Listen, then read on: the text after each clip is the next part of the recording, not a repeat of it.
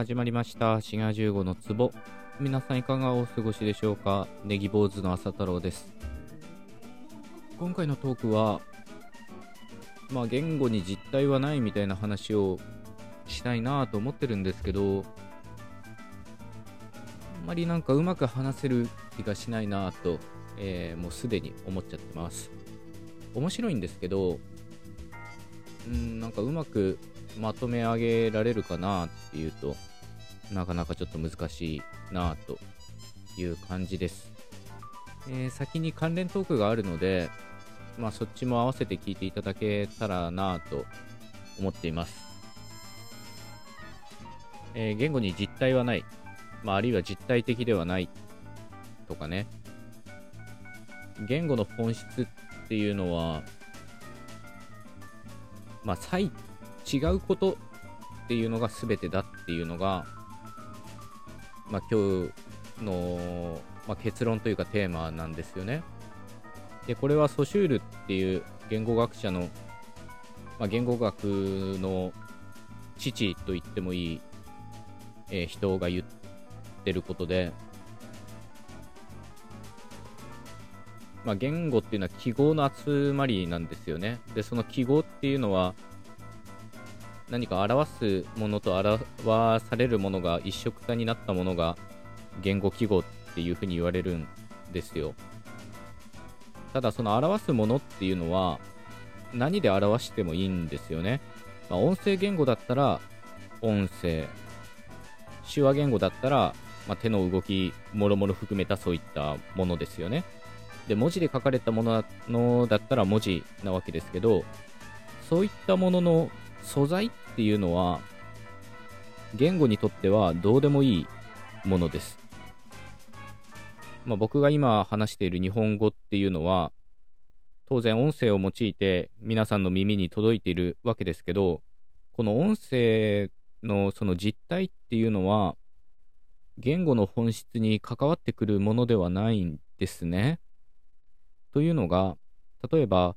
大きい声で小さいって叫んだとしても、あるいは小さい声で大きいっていうふうにつぶやいたとしても、小さいっていうのと大きいっていうものの意味が逆転することはないんですよね。つまり声量という、そういう実体的なものに、まあ、あるいは物理的なものに言語の意味っていうのは左右されることがありません。こういった例はいくらでもありますけど、短いっていうふうに伸ばしたとしても、長いっていうふうに短く言ったとしても、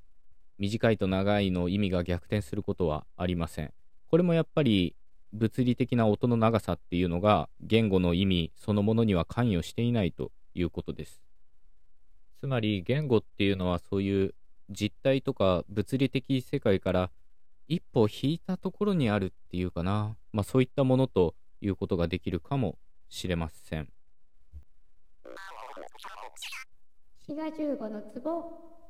同様のことは文字についても言うことができます。小さいっていうのをでっかく書いたとしても、大きいっていうのをすっごい小さく書いたとしても、意味が逆転することがないですし、赤いペンで青と書いても、青いペンで赤と書いても、青と赤の意味が逆転することはないですよね。まあ、ひょっとすると混乱することはあるかもしれませんけど、その文字っていう言語の記号になった途端に、たとえ赤い文字で書いていたとしても、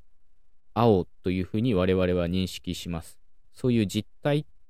ていうか、まあ、同じことの繰り返しですけど、物理的な認識っていうのを飛び越えて、言語記号っていうのを我々は捉えているっていうことなんですよね。で、それが、まあ言語も含めですけど、人間の本質ということができるかもしれません。物理的な実体の世界に依存していないというか、そういったものに頼らず、記号という非実体的なものの集まりの中で生活している、生きてるっていうようなことだと思うんですよね。というわけで、今言ったように、音声にしろ文字にしろ、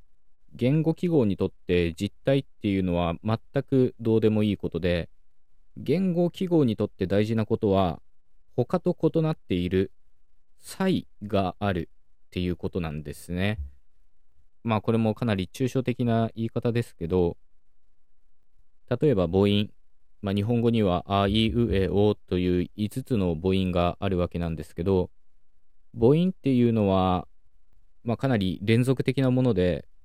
無限に発音できるといえばできるのかもしれません。で言語によっては、3つの母音しかなかったり、アラビア語とか。で、英語なんかだともっと母音の数が多いですよね。まあそういうことから考えても、言語にとっては、差異っていうのが全てだっていうことが言えて、どういうことかというと、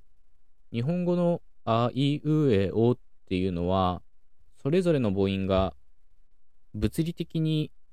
実体としてあるというよりは、それぞれの母音がそれぞれの母音と異なっているという点に意味があるというか、それが全てなんですね。例えば、いとえとあっていう母音は、まあ、特にこう、前舌母音って言われるもので、いやーっていう風に連続してこう発音することができます。なので、発音しようと思えば、いとえの間の母音とか、発音することができるんですが、まあ、それは実態としてそういったものがあるんですけど、日本語にとって大事なのは、いっていう母音は、えっていう母音と区別できれば、それでおしまいなんですよね。ただ、これは日本語の中の理屈で、日本語だから、いとえっていうのは区別されないといけませんけど、あ、い、うっていう3つの母音しかない言語だったら、この3つの母音が区別されればそれでいいということです。つまり何が区別されなければいけないかっていうのは言語によって異なるっていうことですよね。